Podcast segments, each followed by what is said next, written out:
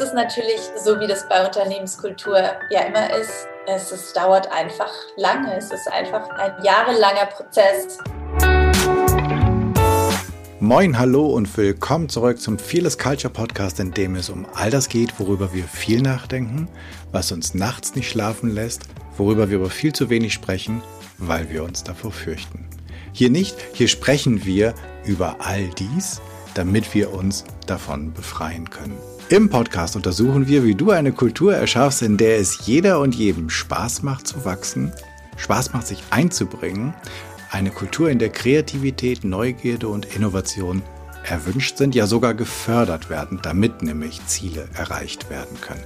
Wir schauen uns an, was funktioniert, untersuchen aber genauso furchtlos die Schattenseiten, die nämlich diese erfolgsrelevanten Prozesse verhindern.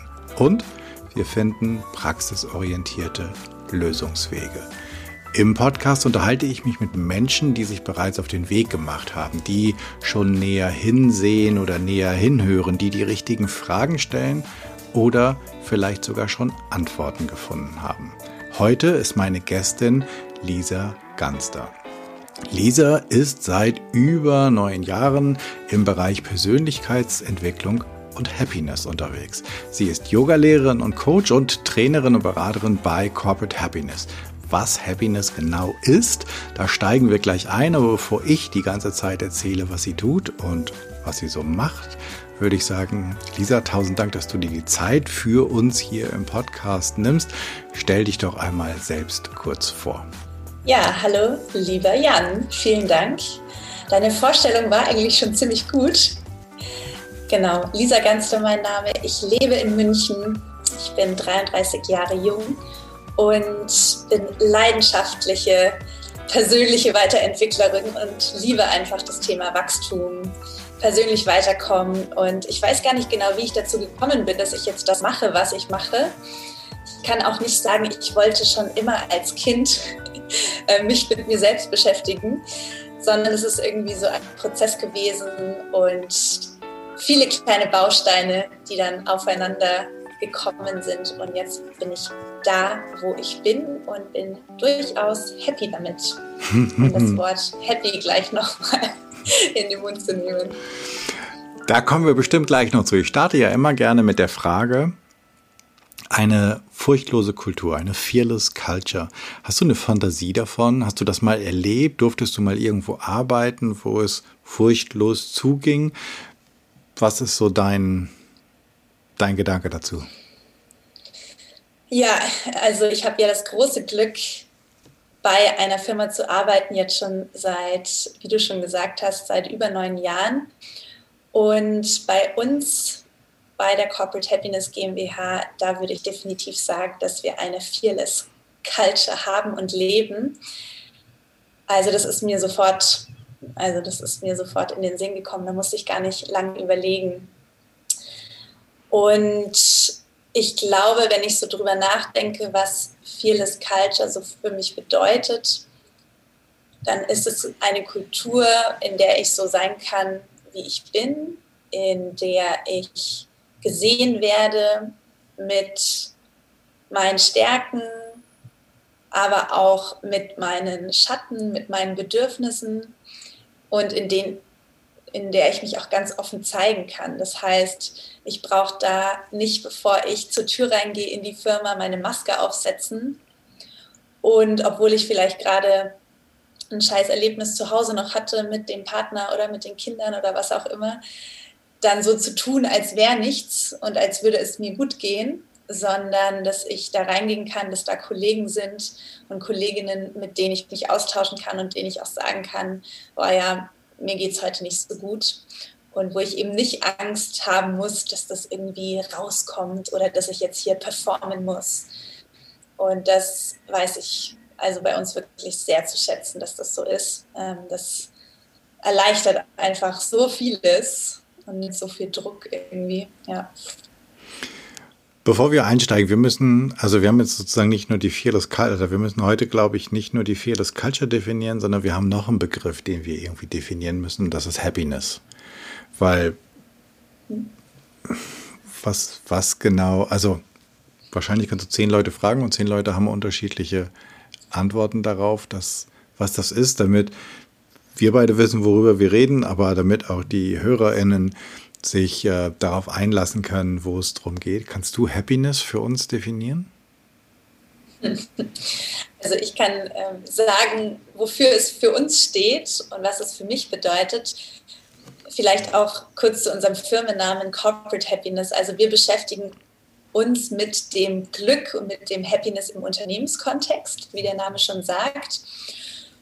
Und diese ganze Happiness-Forschung, man würde in Deutschland auch den unsexy Begriff sagen von wissenschaftlich fundierte Glücksforschung. Das, ähm, das ist so der ganz offizielle Name. Positive Psychologie ist die Wissenschaft, die dahinter steckt. Und diese positive Psychologie ist sozusagen die Basis, mit der wir arbeiten und ähm, die sozusagen auch die Basis von unserem Konzept ist. Und dieses ganze Happiness Research Thema, das ist in den USA so Ende der 90er, Anfang 2000er ins Leben gerufen worden. Da gab es einen Psychologen, der Martin Seligmann, und der hat damals die ja, amerikanische Vereinigung oder Psychologenvereinigung geleitet und der hat damals gesagt, die klinische Psychologie, also die Psychologie, die sich damit beschäftigt, was die Menschen krank macht und wie man jetzt einen kranken Menschen zum Beispiel, der unter Angststörungen, unter Depressionen leidet, wie man den jetzt wieder gesund macht, so dass er auf einer Skala von minus fünf vielleicht wieder bei der Null ist. Das hat die klinische Psychologie in den letzten Jahrzehnten einfach rauf und runter erforscht und ist da richtig, richtig weit. Und was sich aber die Psychologie eigentlich weniger angeschaut hat, also deutlich weniger, das sieht man auch so von den Anzahl der Studien, die es zu den Themen gibt, ist wirklich so die Frage, was machen denn glückliche Menschen anders als andere? Was macht denn eigentlich, was fördert denn eigentlich positive Emotionen? Was was steckt vielleicht auch so in den einzelnen Menschen drin, ne? dass manche mit einem Schicksalsschlag deutlich besser umgehen können als andere, dass manche Menschen eher einen positiven Blick auf die Welt haben als andere. Also diese ganzen Themen, was machen glückliche, erfolgreiche Menschen anders als andere und wie schaffen wir es, nicht nur uns die Skala anzuschauen von minus 5 bis 0, sondern von null bis unendlich. Und das war der Punkt, an dem sozusagen dann die positive Psychologie ins Leben gerufen wurde. Das jetzt vielleicht noch so als Hintergrund zu dieser Wissenschaft. Also die positive Psychologie ist in den USA schon riesig, also wird da an Elite-Universitäten erforscht und gelehrt. In Deutschland ist das ähm, jetzt mittlerweile auch, also kommt es immer mehr an. Aber als wir damals auch die Firma vor zehn Jahren gegründet haben, war die Wissenschaft hier in Deutschland auf jeden Fall eher noch in den Kinderschuhen. Und diese ganzen Erkenntnisse, diese ja, Forschungsrichtung, die nehmen wir uns eben zunutze, um zu gucken, was sind denn so die Faktoren, die zu, dazu führen, dass ein Mensch sagt, ja, ich bin zufrieden mit meinem Leben, ich bin glücklich. Und natürlich ist Glück, wie du schon selbst gesagt hast, sehr individuell. Also mich macht vielleicht ein Morgenspaziergang in der Sonne glücklich und du bist kein Morgenmensch und du magst Sonne auch nicht, dich macht das vielleicht nicht glücklich. Also deswegen, es gibt da natürlich schon, schon Unterschiede, was jeden Einzelnen glücklich macht. Aber in dieser Wissenschaft wird eben so ganz stark geguckt, was sind denn so vielleicht die Grundbedingungen, die Grundbedürfnisse und die Grundfaktoren, die, die eine Rolle spielen. Genau. Okay, also für die Hörerin, ich, es gibt einen Podcast, ich verlinke das, es gibt eine Episode mit Selma Fehrmann, wo wir auch schon mal über Glück gesprochen haben. Deswegen erinnere ich, dass wir so eine ähm, Grund, jeder Mensch so eine Grundeinstellung hat, sozusagen über die Gene, wie viel, wie ich Glück erlebe oder wie wenig oder viel oder wie intensiv. Und das Interessante ist, glaube ich, gewesen, dass ein sehr kleiner Teil, ich glaube nur 20 Prozent macht das äußere Drumherum aus. Also lebe ich in einer großen Wohnung, in einer kleinen Wohnung. 10 Prozent. 10 Prozent nur. Wahnsinn. Mhm, und mhm. genau, und 40 Prozent, genau, dann waren das 50, 10 und 40. Mhm. Und 40 Prozent mhm. liegt daran, wie ich mir das Leben mache. Also ob ich mhm. halt selbst sage, ja, das ist ganz einfach so, ich kann es nicht ändern. Und das Schöne ist, dass ich heute Abend meine Familie treffe mit äh, gesunden Menschen, die alle heile durch diese Pandemie gekommen sind. Oder dass ich in eine ganz tolle Wohnung gehe, in der ich mich super wohlfühle oder dass ich Freunde treffe oder dass ich aufs Laufband steige oder aufs Fahrrad steige und gesunde Knie habe. Ähm, aber du hast gesagt, ähm, dass man herausgefunden hat, was Menschen glücklich macht. Ich wüsste auch gerne, was Menschen glücklich macht. Was macht ein Menschen glücklich? also es gibt unterschiedliche Faktoren. Und der Martin Seligmann hat damals ein Modell ins Leben gerufen, das nennt er PERMA-Modell. Und dieses PERMA-Modell, sowie der, also der PERMA steht sozusagen ähm, für die jeweiligen Anfangsbuchstaben. Und ich versuche sie jetzt alle nochmal zusammenzubekommen. Also P steht für Positive Emotions. Also das heißt positive Emotionen mhm. fördern, kultivieren. Ähm, Im Idealfall mich bewusst selbst regelmäßig in positive Emotionen versetzen. Das kann sein, ich mache die Musik laut und singe mit, weil mir das einfach total Spaß macht und habe danach ein Gefühl von Freude, von Leichtigkeit. Oder Humor, viel Lachen fördert positive Emotionen. Aber natürlich auch so ein ganz tiefes Gefühl von Dankbarkeit. Dankbarkeit ist eine positive Emotion, ist super wichtig zu kultivieren. das kann ich alles üben und lernen. Also je mehr positive Emotionen ich an einem Tag lebe und habe, desto besser. Dann der nächste Buchstabe vom Perma-Modell ist das E für Engagement. Heißt, sich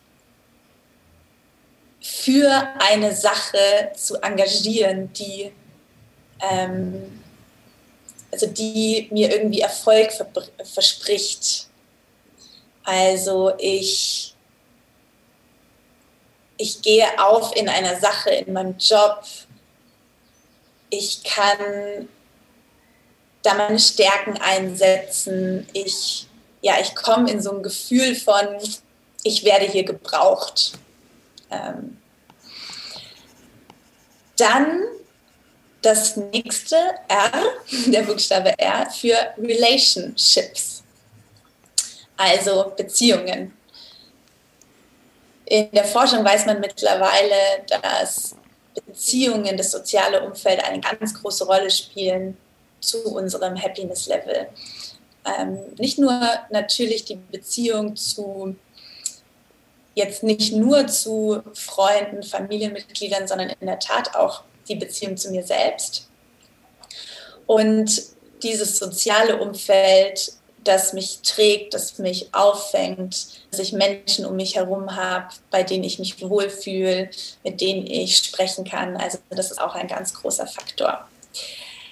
Dann im Perma-Modell als nächstes kommt das M für Meaning, also auf Deutsch Sinn was ich tue in meinem Leben hat einen Sinn. Ich gebe den Dingen in meinem Leben einen Sinn. Das heißt, ich weiß, was mir wichtig ist, was mir bedeutsam ist, was ich weiß, was meine Werte sind. Ich lebe meine Werte. Also so dieses ganze Thema Sinn, Bedeutsamkeit ist auch ein, ein ganz großer Faktor. Und der letzte A äh, für Achievement. Und Achievement also Erfolg. Und da ist jetzt auch, ne, das definiert ja auch jeder ganz unterschiedlich, was für ihn Erfolg bedeutet. ähm, aber dass ich in meinem Leben das Gefühl habe, ich bin erfolgreich, ich erreiche meine Ziele, ich bin dort, wo ich sein möchte.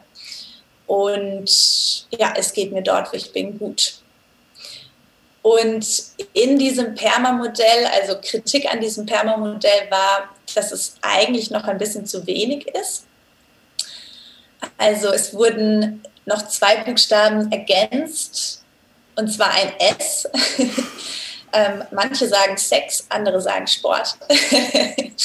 also in der Tat äh, körperliche Betätigung, also Sport, ähm, hat auch noch einen großen Einfluss. Und der zweite Buchstabe ist mir jetzt gerade entfallen, in der Tat. Vielleicht ähm, fällt er mir noch ein. Okay. Ähm. Und vielleicht kann ich aber noch ergänzen, genau, weil wir haben uns auch ja an, also bei Corporate Happiness haben wir uns, deswegen, es kann jetzt sein, dass das vielleicht auch noch, ähm, wir haben uns damals an dem Perma-Modell orientiert, als wir uns unsere Wachstumsfelder sozusagen überlegt haben, mit denen wir mit den Menschen arbeiten wollen. Und ein Wachstumsfeld ist eben das Thema Haltung. Das ist so ein bisschen so die, ich würde mal sagen, das ist so vielleicht sogar ja, die Überschrift, so mit welcher Haltung gehe ich an die Dinge ran, die mir passieren. Welche Einstellung habe ich denn prinzipiell zu dem, was passiert im Außen? Ne? So eine Corona-Krise jetzt, da kann ich gar nichts machen. Das ist was, was im Außen passiert. Aber ich habe Einfluss darauf, wie ich damit umgehe. Und in welche Schublade ich das stecke oder welche Perspektive ich einnehme, ob ich es als Chance sehe für irgendwas oder ob ich mich halt in mein Schneckenhaus verkrieche und rumjammer, weil alles so schlecht ist. Mhm.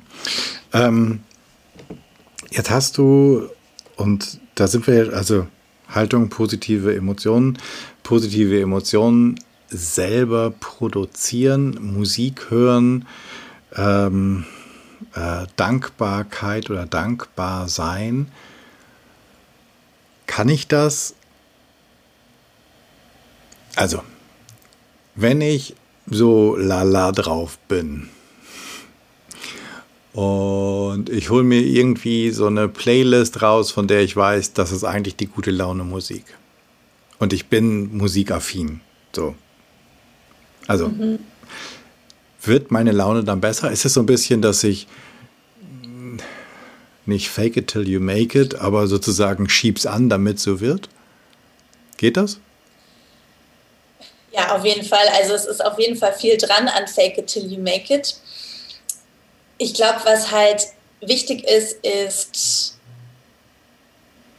mm, wie soll ich das sagen? Also, ich glaube, dass jeder wissen sollte, was hilft mir, wenn es mir schlecht geht. Was brauche ich? um zum Beispiel, wenn ich mal irgendwie schlecht drauf bin, was würde mir da gut tun, um in eine bessere Stimmung zu kommen. Und damit meine ich aber jetzt nicht, weil das finde ich auch in dieser ganzen Happiness-Diskussion nämlich wirklich total wichtig. Das heißt jetzt nicht, ich, ich möchte negative Emotionen ganz bewusst wegschieben, weil die sind nicht gut, und deswegen rede ich mir immer ein, ich bin jetzt gut drauf und stehe vor dem Spiegel und lache mich jetzt noch 20 Mal an, damit ich das irgendwann glaube, dass ich gut drauf bin. Ja, das nennt man dann auch Verdrängen. Und um das geht es nicht. Also es geht nicht darum, negative Emotionen zu vermeiden und zu ignorieren, in eine Schublade zu stecken und zu sagen, nee, nee, nee, nee, nee, wir machen ja hier jetzt Happiness also wir müssen jetzt nur noch gut drauf sein. Das ist auch eine Sache, mit der wir oft in der Tat konfrontiert werden. Und da ist die ganz klare Antwort nein, darum geht es nicht. Ich glaube, jeder von uns kennt solche Tage, an denen man schlecht drauf ist. Auch ich habe Tage, an denen ich schlecht drauf bin. Und es gibt im Leben auch einfach Höhen und Tiefen. Also das Leben ist ja nicht immer rosa-rote Wolke, sondern es gibt ja immer einfach Herausforderungen. Und ich glaube, die Frage ist, dann eben diese Tiefs, die wir haben, vielleicht durch ein Praktizieren von positiven Emotionsförderern, sage ich jetzt mal, diese Tiefs vielleicht zu verkürzen. Also, dass ich nicht so lange in diesem Loch verweile oder dass ich einfach weiß, wie ich mich da rausholen kann, dass ich mit der negativen Emotion, die vielleicht gerade da ist, dass ich die annehme, dass ich da hinschaue, dass ich mich frage, hm, wieso ist die denn jetzt da? Negative Emotionen haben nämlich ihren Zweck. Also die, die haben wir nicht einfach so, sondern die sind sehr wertvoll und sehr wichtig für uns. Die können uns Signale senden.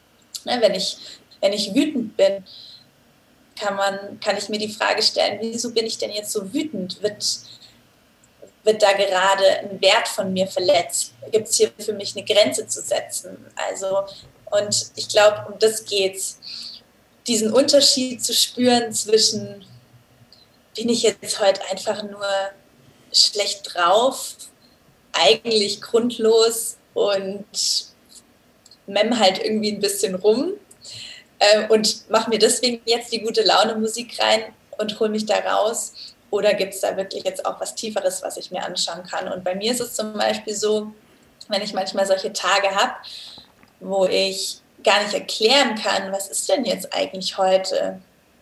Irgendwie nervt mich heute alles. Ich kann es gar nicht genau sagen, warum. Einfach mit einem schlechten Fuß, Fußbein aufgestanden. Und dann ist es bei mir halt irgendwann so, dass mich diese schlechte Laune dann total nervt und ich mir denke, also Lisa, jetzt komm mal klar, du hast doch gar nichts, es ist nichts. Also ich gehe dann schon in so eine Analyse, ich fühle da mal rein.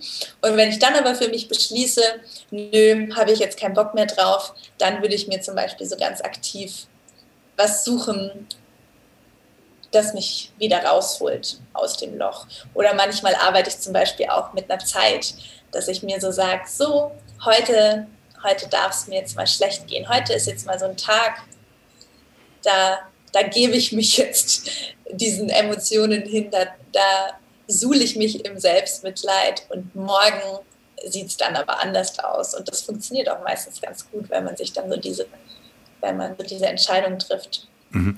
Das, das ist ein Punkt, den ich mir aufgeschrieben hatte, wo ich, äh, schön, dass wir dran vorbeikommen. Ähm, so diese, ich glaube, das heißt toxische, toxischer Optimismus oder toxische Positivität mhm. oder mhm. sowas. Dieses alles ist ja. immer irgendwie gut und wir müssen in allem immer irgendetwas finden, was gut ist oder was daran, was ist denn daran das Gute? Was kannst du denn daraus lernen? Ähm, ich finde, das ist bei Fehlern ganz häufig so, dass dieses, also wenn ich es dann so richtig versemmelt habe, ähm, dann also wäre so meine, mein Impuls nach dem Motto, ja, dann darf ich auch mal dieses, dieses Scheitern und vielleicht auch diese damit verbundene Scham, weil ich bin halt nicht der coole Macker, sondern ich habe es ganz einfach nicht hingekriegt. Ähm, und vielleicht auch diese Wut und diesen Ärger, dann darf ich das vielleicht auch mich mal in diesen Emotionen, die ja da sind, also kann, ne, ich kriege die ja nicht weg, die sind ja neurobiologisch nun mal da. Ähm, und ich habe so häufig das Gefühl, in der momentan sehr präsenten Kultur, im Klima, darf immer, darf das Scheitern auch sein, wenn ich danach die nächste Million reinhole. Wenn ich dann so, ah, siehst du, deshalb. Und dann habe ich neu gegründet und alter, das Ding ist abgegangen. Ähm, an der Börse haben sich alle die Finger geschleckt. Ist aber gar nicht häufig so. Manchmal dauert das, mhm. Keine Ahnung, Wochen oder Monate oder vielleicht kommt es auch nie, dass man denkt, mhm. jetzt verstehe ich. Mhm. Das war, das war 1992 die Abzweigung. Siehst du, dafür habe ich das gelernt. Ich bin ja so dankbar. Ähm, und deswegen finde ich das ganz gut, dass du da gerade auch nochmal drauf eingehst, dass ähm, quasi auch diese, es sind ja keine negativen Emotionen, sondern es sind vielleicht einfach nur Emotionen, die ein bisschen weniger Spaß machen. Ähm total, ja, total. Nee, das finde ich also ein ganz wichtiger Punkt unbedingt. Auch ich muss auch nicht in allem immer was Positives sehen. Was ich ergänzen möchte, ist, es hilft, wenn man diese Fähigkeit hat, in allem was Positives zu sehen. Das hilft natürlich für den Prozess, dass es dann schneller, leichter wird. Aber ich würde auch definitiv nicht sagen, also wenn es mir schlecht geht und wenn was Schlimmes in meinem Leben passiert ist, wenn ich irgendwas verkackt habe, dann ist das auch richtig gut und richtig wichtig, diese Emotionen auch zu durchleben. Also mhm. da bin ich fest davon überzeugt, weil ich glaube, so verdrängte Emotionen, die machen sich halt dann irgendwann anders bemerkbar. Kann ich komplett unterschreiben. Ich fuchtel hier für all die, das ist ja Audio, für all die, die es nicht sehen, ich fuchtel die ganze Zeit mit der Hand rum, weil ich denke, ja, genau so ist es, genau so ist es. Ähm, nein, das ist quasi auch das, was ich aus, aus, aus vielen Coaching-Sessions weiß, dass es ganz wichtig ist, dass Ärger, Trauer, Scham, dass das einfach auch Verachtung, dass es, dass es ja da ist und dass es auch viel eher gehen kann, wenn ich es einmal an die Luft lassen darf. Ja, also wenn, mhm. wenn ich als Mensch das Gefühl habe, ja, ich bin, in, ich bin nicht falsch mit dem, was ich, was sich bei mir als Emotion regt, sondern es ist einfach da und jetzt lass es doch mal einen Augenblick da sein und wenn es dann da war, dann können wir halt drauf gucken mhm. und gucken, was wir mhm. damit machen und ob wir ähm, beispielsweise diese gigantische Energie von Wut ähm, nicht anders kanalisieren können. Mhm, total, total. Und das ist halt im Business-Kontext leider einfach noch sehr wenig akzeptiert. Ne? Da ist man dann gleich ein emotionaler Mensch und da ist es ist schon eher immer so, die Emotionen einfach zu regulieren. Also da gibt es keine Ausschläge. Weder ein besonders fröhlicher, ähm, glücklicher äh, Mitarbeiter, aber auch nicht die, die vielleicht halt auch ähm, in die andere Richtung einfach irgendwie emotionaler sind, ein bisschen griesgrämiger vielleicht mal oder so. Also es, man muss irgendwie gefühlt immer so das, ähm, das sozial Erwünschte. So, du, mein, du meinst so zwischen sein. minus 0,5 und plus 2 eigentlich. Nicht zu fröhlich. Das lenkt uns ja vom genau. Arbeiten ab. Genau, genau. Ich stelle mir das jetzt aber gerade vor, wenn du oder wenn ihr jetzt ähm, in Trainings oder in Coachings seid und ihr kommt sozusagen mit so einem Corporate Happiness T-Shirt und ihr erzählt dann mal, hey, traurig sein und Stinkwut haben ist voll okay hier. Wie, wie geht ihr damit um? Also was ist da, wie, wie erklärt ihr den, den Leuten das? Also wie bringt ihr auch die weniger, wie, wie nennt ihr die? Es sind ja keine negativen Emotionen, es sind einfach nur die, die, na, die anderen halt. also, das sind ja, ja, ich weiß, was du meinst. Also nennen wir sie jetzt der einfache Treiber mal negative Emotionen. Ich habe da jetzt auch kein anderes Wort dafür. Die, die nicht so erwünscht sind, mhm. ähm, so könnte man es vielleicht sagen. Naja, also der Vorteil bei uns und in unserer Arbeit ist, dass Unternehmen auf uns oder zu uns kommen, die ja wirklich etwas den Mitarbeitern schenken möchten und die an ihrer Kultur arbeiten möchten. Und unser Programm ist so aufgebaut, dass sich Mitarbeiter, die Lust haben, sich persönlich weiterzuentwickeln und die auch Lust haben, dann dieses Wissen in, in ihren Teams einzubringen und da was zu verändern, so als Multiplikatoren und auch Botschafter, deswegen nennen wir die dann auch Botschafter, äh, die bewerben sich dann wirklich einfach für dieses Programm. Die haben dann eine 14-monatige Ausbildung, also es ist ein sehr intensives Trainings-Coachings-Programm, das dann eine Gruppe von Mitarbeitern dadurch läuft und die sind wirklich vom Azubi bis ähm, zum Geschäftsführer kann da in der Gruppe jeder sitzen. Also jeder, der Lust hat, sich mit diesen Themen zu beschäftigen. Und das führt natürlich dazu, dass wir da in unseren Programmen immer eine Offenheit haben von den Leuten, weil sie ja sich dafür beworben haben. Sie haben sich ganz klar dafür entschieden. Wir machen jetzt keine rundum so, wir stecken euch jetzt alle hier mal im Unternehmen in Happiness Workshops. Also das würde auch, glaube ich, nicht funktionieren, weil diese Offenheit, diese Veränderungsbereitschaft, die Neugierde, auch was Neues zu lernen, so das muss schon gegeben sein.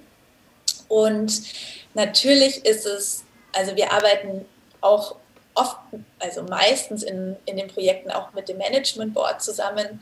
Und auch da herrscht natürlich eine Offenheit, wenn die sich dafür entscheiden, mit uns zu arbeiten. Und natürlich trotzdem kitzeln wir da auch manchmal natürlich was raus, was jetzt im Business-Kontext vielleicht nicht so erwünscht ist. Also zum Beispiel bringen wir immer sofort eine Dudes-Kultur da rein. Und auch wenn wir bei einem Kunden sind, die sich untereinander noch im Management Board alle siezen, dann machen wir das halt anders.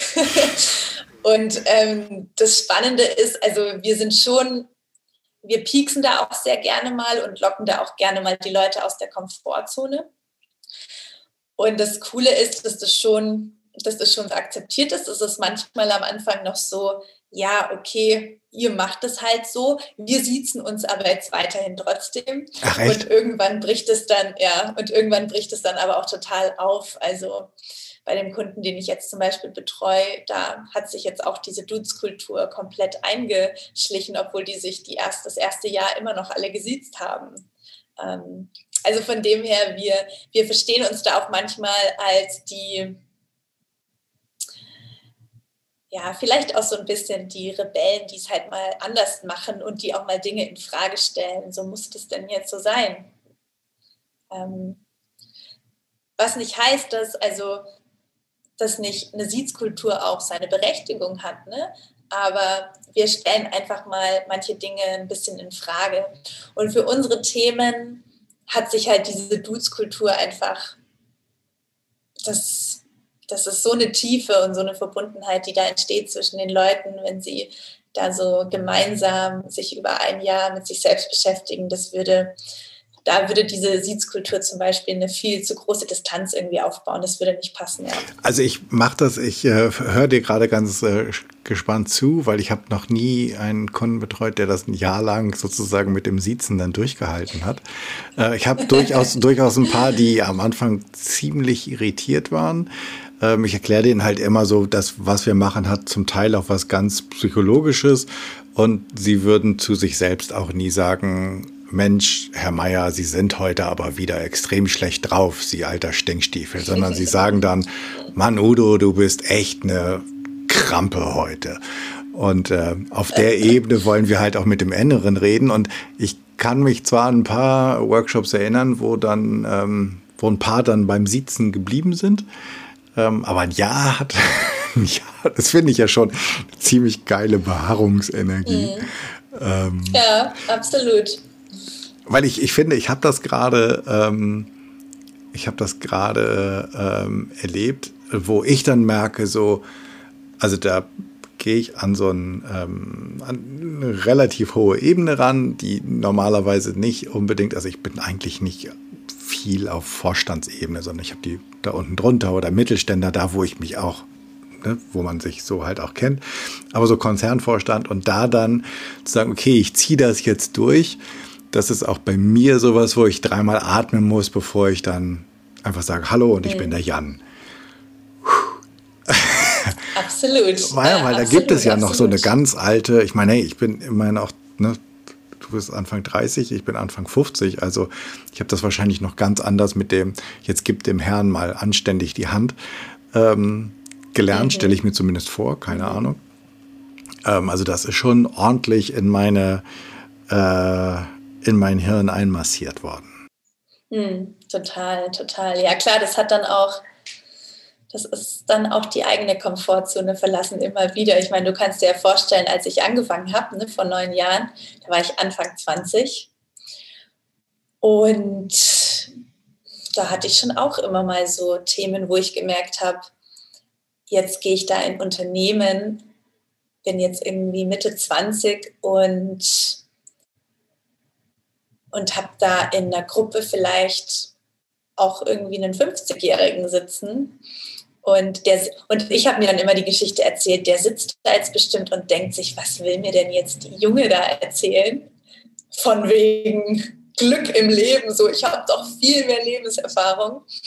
Und da hatte ich auch am Anfang immer eine total große Unsicherheit und die wurde dann irgendwann mal Also ich habe dann witzigerweise damals mit 25 oder so dachte ich mir dann immer, wenn ich mal 30 bin, dann fühlt sich das, glaube ich, besser an. Irgendwie 30 war dann so für mich so dieses magische Alter, wo ich mich dann ein bisschen älter und reifer fühle und so bestimmt dann mehr akzeptiert. Und witzigerweise habe ich aber nie eine schlechte Erfahrung gemacht. Also ich habe kein einziges Mal einen Geschäftsführer oder so gehabt, der, der auch so, na, Frau Ganster, und wie alt sind Sie? So, also so eine Erfahrung habe ich gar nicht gemacht, sondern eigentlich immer sehr respektvoll und hatte auch das Gefühl, dass ich da gehört werde und dass ich vielleicht sogar auch dann mal eine nette Erfrischung und Abwechslung war. Ne?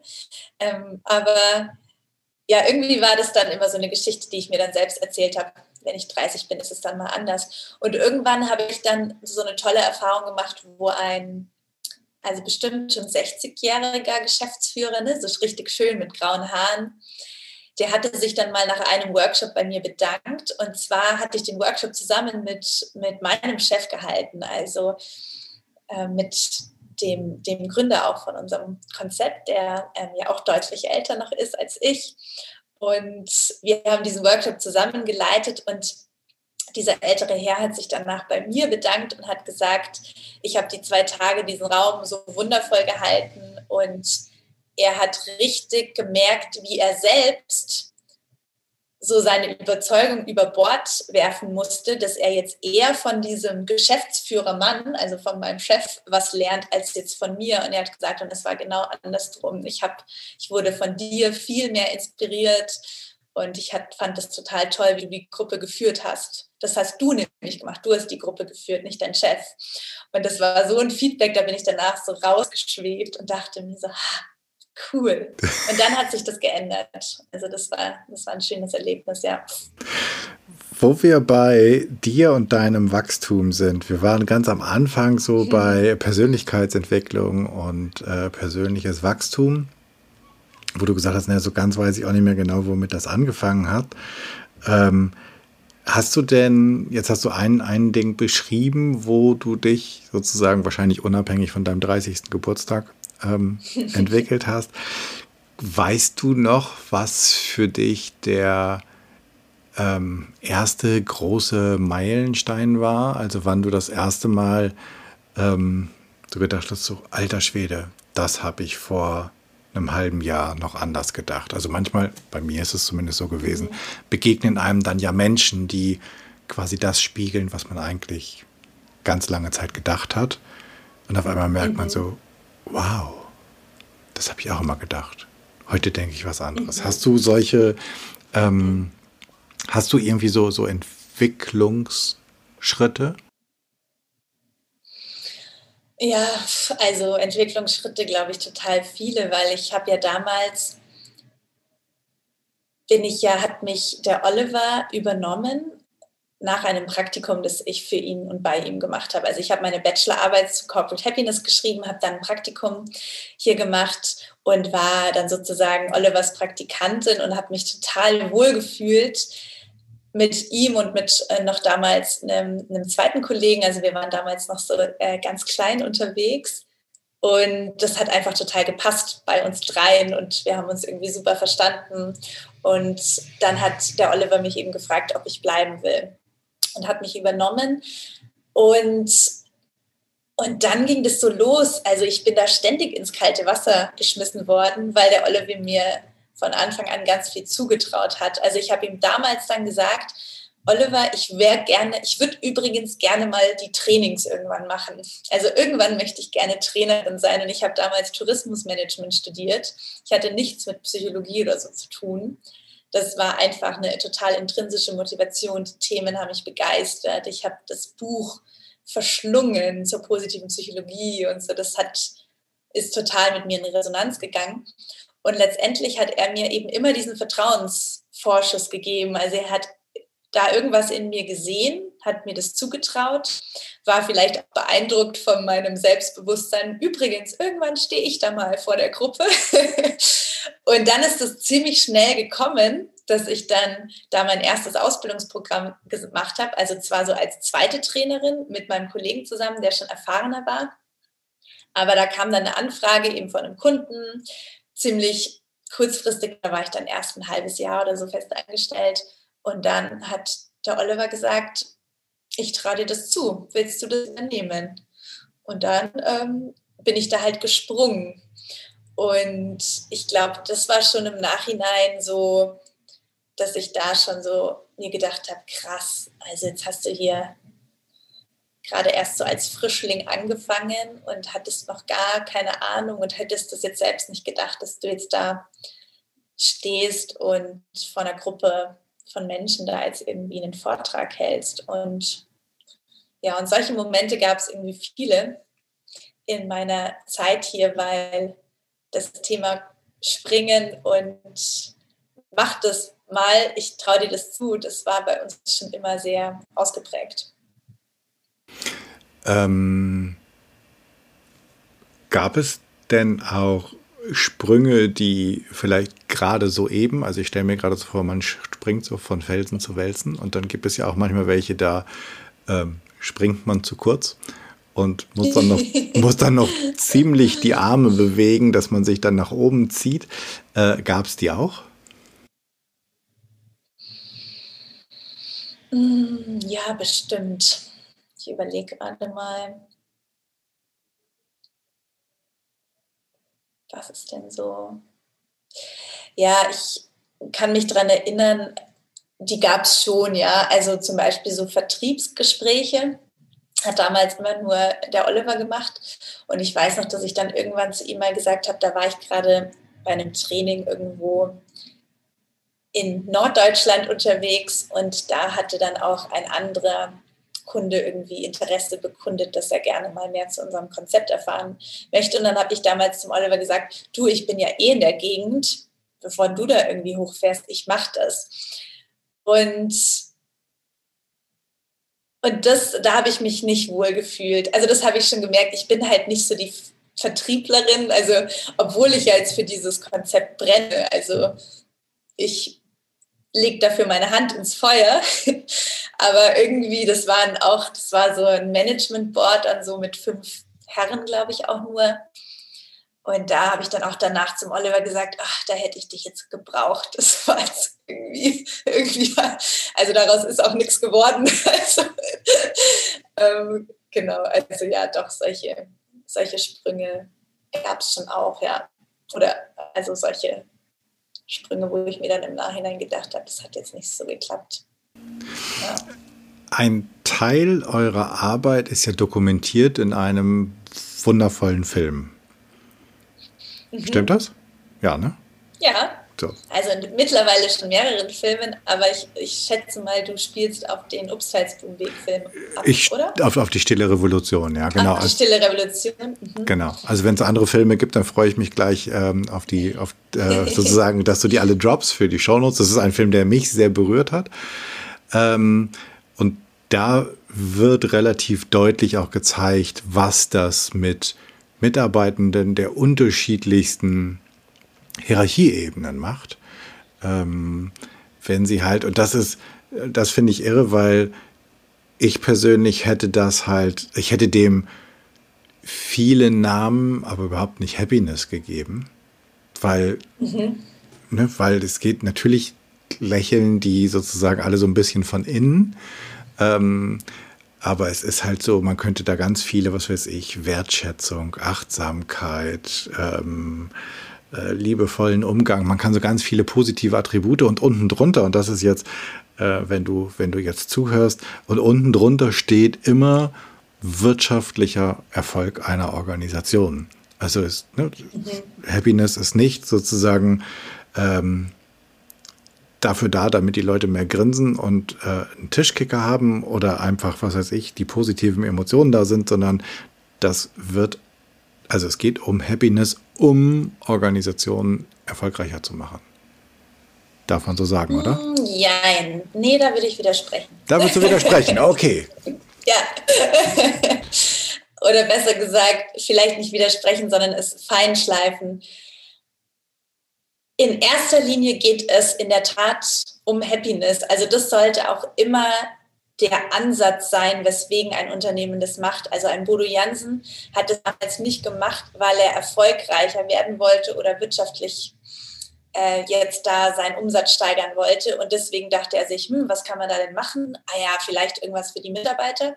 Sondern die Haltung dahinter, warum ein Unternehmen sich dafür entscheidet, das zu machen, die ist aus unserer Sicht essentiell wichtig, weil sonst spürt das spürend eine Mitarbeiter, eine Belegschaft, dass das jetzt nicht authentisch gemeint ist und dass die Haltung dahinter eigentlich eine andere ist, nämlich eigentlich hier fleißige Arbeitsbienchen aus uns zu machen. Und es gibt natürlich immer die Skeptiker im Unternehmen, die das genauso sehen. Ah ja, die machen jetzt hier irgendwas für irgendwelche Mitarbeiter. Ah, das machen sie doch bestimmt nur, weil sie halt uns noch ein bisschen mehr auspressen wollen.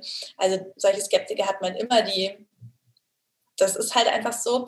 Aber die Haltung ist in der Tat nicht wir machen das, um wirtschaftlich erfolgreich zu sein, sondern es ist meistens einfach ein schönes Beiprodukt.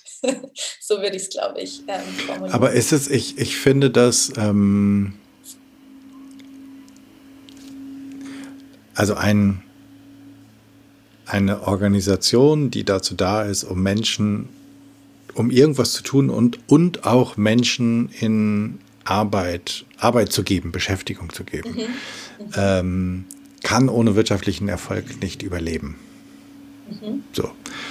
Ähm, und deswegen finde ich, also ich finde ich sozusagen etwas zu tun für eine Organisation, damit sie wirtschaftlich erfolgreich oder erfolgreicher war und sei es dabei, äh, ich glaube, Bodo Jansen hatte ursprünglich mal das von seinen Eltern übernommen, hat eine Umfrage gemacht und hat gemerkt, dass eigentlich alle kurz davor waren zu gehen und dass keiner ähm, das ganze Unternehmen mochte und ihn, glaube ich, auch nicht so wirklich. Ja. Ähm, und dann hat er ja angefangen. Und er war aber wirtschaftlich schon erfolgreich, ne? Genau, das, aber es ja. sah so aus, dass ähm, das eine Frage, sozusagen eine, eine tickende Zeitbombe war. Jetzt ist immer die Frage, sozusagen, muss ich erst unerfolgreich sein, um was zu tun, oder kann ich, also er hatte wahrscheinlich mhm. auch das große Glück, dass er sehr früh in Tüdelchen äh, begonnen hat, sich darüber Gedanken zu machen und vor allen Dingen so weitreichend sich Gedanken zu machen. Aber ich, mein, mein Plädoyer wäre jetzt, ähm, wirtschaftliche, wirtschaftlichen Erfolg nicht zu verdammen und auch, ähm, ja. auch, auch Organisationen zu, zugestehen, dass ihr Zweck es nicht ist, weder Menschen noch Umwelt noch irgendetwas anderes auszubeuten, aber schon wirtschaftlich erfolgreich zu sein und Erfolg zu haben wahrscheinlich auch monetär, damit sie weiter existieren können. Und dann finde ich es völlig okay, wenn man sagt, naja, komm, wenn du noch erfolgreicher sein willst, dann kümmere dich doch mal darum, dass du vielleicht mit denselben Arbeitskräften, die du hast, mehr schaffst, ohne dass die mehr arbeiten müssen oder dass ihr umorganisiert. Also das heißt ja nicht unbedingt, ich finde, dass man nicht automatisch bei wirtschaftlichem Erfolg von Auspressen einer Zitrone sprechen muss. Das stimmt, ja, das stimmt, da gebe ich dir recht. Also es darf auf jeden Fall, dieser Erfolg darf natürlich auch jeder, der, jeder Unternehmer, der sich für so ein Konzept entscheidet, das natürlich auch zeitliche Ressourcen frisst, das ähm, finanzielle Ressourcen frisst, der darf auch die Frage stellen, wie ist denn so der Output eigentlich? Aber ich glaube schon, dass die Haltung, ich möchte, also mir sind einfach die Menschen in diesem Unternehmen wichtig. Also die sind mir wichtig. Punkt. Dass diese Haltung schon da sein sollte, ja. Genau, weil ich glaube, wenn du ohne diese Haltung, da, da gehe ich komplett äh, mit dir mit, wenn du ohne diese Haltung versuchst, an solchen Schrauben, an der Kultur im Unternehmen etwas zu drehen, dann ist das total unauthentisch. Mhm. Ja. Das, das Und es sollte halt auch die Bereitschaft da sein, dass jeder auch äh, sich traut hinzugucken. Also ich meine, in so Konzernstrukturen und so ist das nochmal so ein bisschen anders, weil da gibt es ja so viele Teams und Abteilungen und CEOs und was weiß ich. Aber gerade in so familiengeführten Unternehmen haben wir die Erfahrung gemacht, dass wenn der Inhaber und Geschäftsführer selbst keine Lust hat hinzugucken, also wenn jetzt ein Bodo Jansen nicht Lust gehabt hätte, bei sich hinzugucken, dann wäre das nicht so erfolgreich. geworden. Da bin ich 100% davon überzeugt. Weil dann kann ich meine Mitarbeiter noch so entwickeln, dann haben die da alle was davon.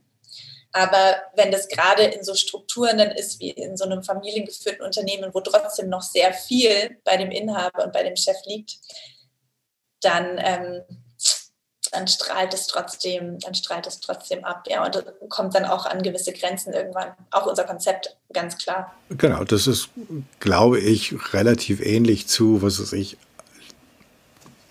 Organisationen, die jetzt nicht von Familien geführt werden oder von Inhabern geführt werden, ähm, wo einfach die Führung denkt, wenn die unten was anderes tanzen, ich, ich muss da nicht mitmachen.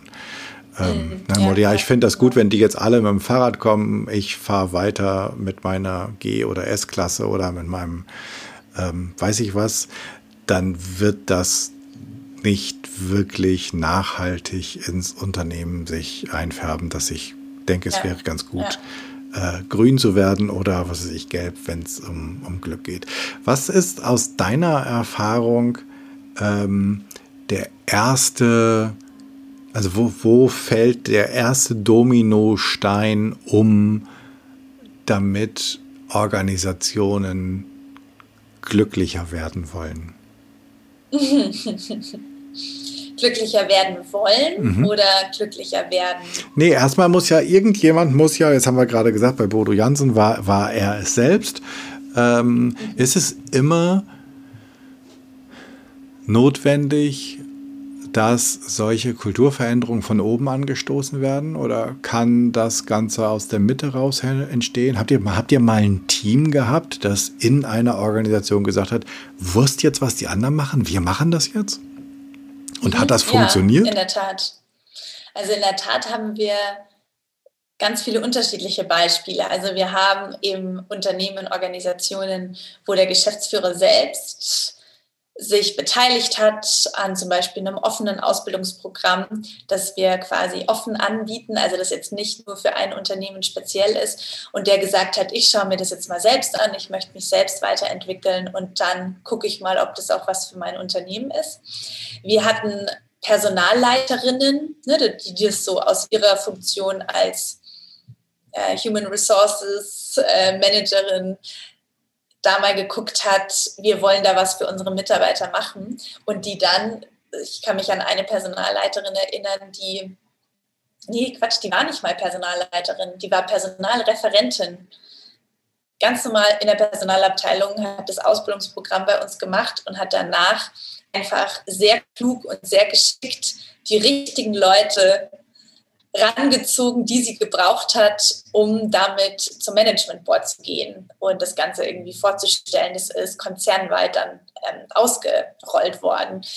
Ähm, und gab auch mal ein Team, mit dem wir gearbeitet haben, also nur, das war eine Finanzabteilung und die hatten eben eine, eine Chefin, die da sehr offen war, die gesagt hat, wir machen das jetzt. Und dann hat sich in dieser Finanzabteilung so viel verändert, dass dann auf einmal auch der Rest der, des Unternehmens darauf aufmerksam geworden ist und gesagt hat, sag mal, was ist denn eigentlich bei dieser Finanzabteilung los? Irgendwie läuft der Laden anders bei denen jetzt als früher. Und dann ist daraus sogar ein ganzes Inhouse-Programm dann entstanden. Ähm, also das gibt es in der Tat. Was unsere Erfahrung jetzt aber ist, nach den wirklich ja jetzt zehn Jahren, ist, dass, weil unser Ansatz war ja am Anfang, also er hat ja, am Anfang haben wir mit Bodo Jansen probiert, das nur top-down zu machen. Das hat nicht funktioniert. Dann haben wir es irgendwann probiert, nur bottom-up zu machen, so aus der Fläche und aus der Breite ähm, der Mitarbeiterschaft. Das funktioniert aber auch nicht, wenn irgendwann die Führungskraft deckelt und sagt, ja, du kannst da deine Happiness-Ausbildung machen, aber mich interessiert es trotzdem alles nicht. Das ist das, was ich vorhin meinte. Und deswegen ist unsere Erfahrung jetzt, dass es wirklich ähm, am erfolgreichsten ist, wenn von beiden Seiten was passiert. Also wenn wir mit den Führungskräften arbeiten und, und mit, der, mit der Belegschaft, mit den freiwilligen Mitarbeitern, die sich da ausbilden lassen wollen. Ja. Und am Ende ist es natürlich so, wie das bei Unternehmenskultur ja immer ist. Es, es dauert einfach lange. Es ist einfach ein wirklich ein jahrelanger Prozess, weil so eine Unternehmenskultur, die sich über vielleicht sogar Jahrzehnte entwickelt hat, ne, wo so viele unterschiedliche Menschen drin sind, da ist es natürlich auch schwierig, manche Dinge aus den Köpfen zu bekommen und diese, das haben wir doch schon immer so gemacht, Mentalität halt auch zu verändern. Naja, wenn sich was über, sagen wir mal, ein, zwei Jahrzehnte irgendwie in einen Organisationsmuskel oder Hirn oder irgendwie sowas einmassiert wurde, warum soll das innerhalb von einem halben Jahr wieder draußen sein? Mhm, also, ja, total, ja. Ne, das kennen wir, glaube ich, alle von uns selbst, wie lange es dauert, bis wir bestimmte Verhaltensmuster wirklich ablegen, mhm. die wir irgendwann denken, so, nee, brauche ich nicht mehr. Ähm, ich, mir fällt jetzt gerade nichts Vernünftiges ein, was ich als Beispiel dazu bringen könnte. Ähm, ich brauche ich brauch einfach nicht mehr abends die Tüte Chips zu meiner Netflix-Serie. Geht auch hm, ohne. Sehr gutes Beispiel. Ähm, oder, ach, ich weiß nicht, es gibt wahrscheinlich. Ja, oder Beispiele. Rauchen. Ja, oder ich, ich brauche einen Kaffee, um wach zu werden. Nee, brauche mhm. ich mhm. nicht. So. Ähm, oder ich brauche das neueste iPhone, damit ich anständig telefonieren kann. Nein, brauchst du mhm. auch nicht. Es geht auch anders. Genau, aber das dauert ja auch all seine Zeit und irgendwoher kommen diese Muster ja auch. Okay, wenn ich jetzt, wenn es um diese Ausbildung geht, die es ja auch offen gibt, dann ist es vielleicht an der Zeit, dass wir das Geheimnis lüften. Wo finde ich die? Wie komme ich mit dir in Kontakt? Was sind deine Kanäle, über die ich was über dich lesen kann, von dir lesen kann? Wie geht das? genau, also die, das Ausbildungsprogramm und alles zum Thema Corporate Happiness, das findet man bei uns auf der Website, also www.corporate-happiness.de. Wir haben einen Webshop, da kann man auch unser fantastisches Buch kaufen, das ich echt auch jedem empfehlen kann, auch unabhängig davon, ob er jetzt im Unternehmenskontext unterwegs ist oder nicht, weil da haben wir ja auch ganz viel zu My Happiness, also zu meinem persönlichen Glück erstmal. Da fängt ja eh immer alles an. Und zu mir persönlich, ihr findet mich unter Lisa Ganster auf LinkedIn, auf Instagram. Ich bin auch noch ja, teilselbstständig unterwegs als Yogalehrerin und als Coach. Da freue ich mich immer, von neuen Leuten zu hören. Und ja, das wären, glaube ich, so die Kanäle. Ach, und weil wir schon von Podcasts, weil wir auch in einem Podcast sind, wir haben auch einen Corporate Happiness Podcast, hm. den ich mache, zusammen mit einem Kollegen. Da führe ich auch immer ein paar äh, ganz tolle Gespräche. Also schaut da auch gerne mal vorbei beim Corporate Happiness Podcast. Prima. Findest du alles in den Show Notes. Und jetzt zu der Frage, wenn ich eine Bühne baue und ich lade dich ein, vor 100 Menschen zu sprechen, vor wem möchtest du worüber reden? Das wäre jetzt total langweilig, wenn ich sage, über Happiness, gell? Worüber also, auch immer du reden willst. Also das ist in der Tat so mein Herzensthema. Ich würde darüber sprechen wollen, dass in jedem Menschen einfach so unglaublich viel Potenzial liegt. Und ich würde die Menschen ermutigen wollen, ihren Weg zu gehen und sich rauszuschälen aus dem Opfermodus, sondern reinzugehen in, ich habe mein Leben in der Hand, ich kann mein Leben frei gestalten. Ich kann, ja, ich bin meines Glückes Schmied, wie es ja so schön heißt. Also ich glaube da einfach total daran und das würde mich begeistern, da immer mehr Menschen auf diesem Weg zu begleiten. Deswegen würde ich da gerne vor, also das würde ich gerne teilen vor diesen 100 Menschen. Und wer da sitzt, ist mir eigentlich egal, von jung bis alt von Mann bis Frau oder divers. Also jeder, der offen ist, sich mal vielleicht näher kennenzulernen und mal zu schauen, was ist da denn noch alles so in mir und bin ich denn eigentlich schon am Ende oder gibt es da vielleicht noch mehr? Okay, wird spannend. So, jetzt kommen wir zu den Medientipps. Also, es gibt den Corporate Happiness Podcast, es gibt euer Buch, es gibt die Stille Revolution als Film. Was gibt's denn noch? Welchen Medientipp hast du denn noch für uns?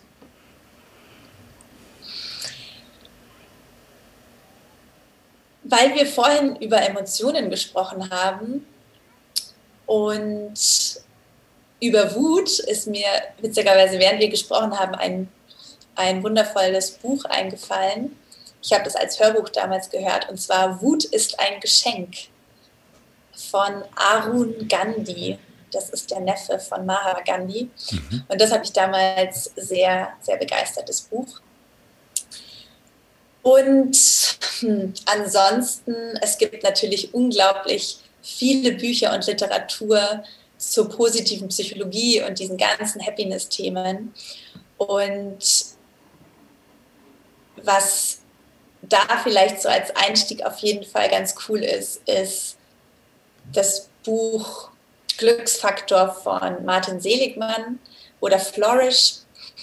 Ähm, was ich aber auch sehr mag, ist von Gerald Hüther. Also Gerald Hüther finde ich eh einfach super toll.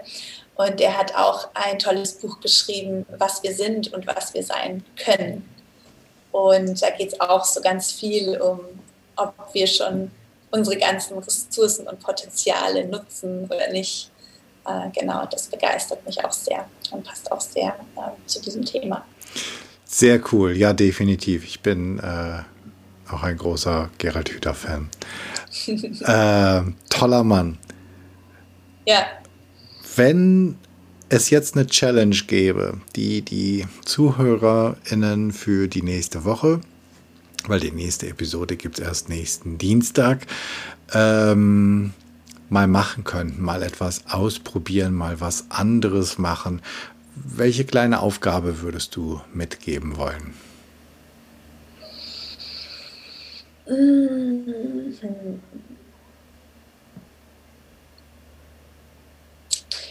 Ich glaube, ich würde eine Aufgabe, also ich hätte eigentlich ein paar, aber wenn ich nur eine sagen dürfte. Du darfst auch, das, du darfst auch zwei sagen. Wir, wir suchen uns dann nachher die, die schwierigste raus, damit wir am meisten wachsen können. Also eine sehr schwierige, die sogar mir damals sehr schwer gefallen ist, obwohl ich mich immer als sehr positiven Menschen bezeichnet hätte und auch immer noch würde aber ist in der Tat eine Challenge, die nennen wir die Bändchen-Challenge.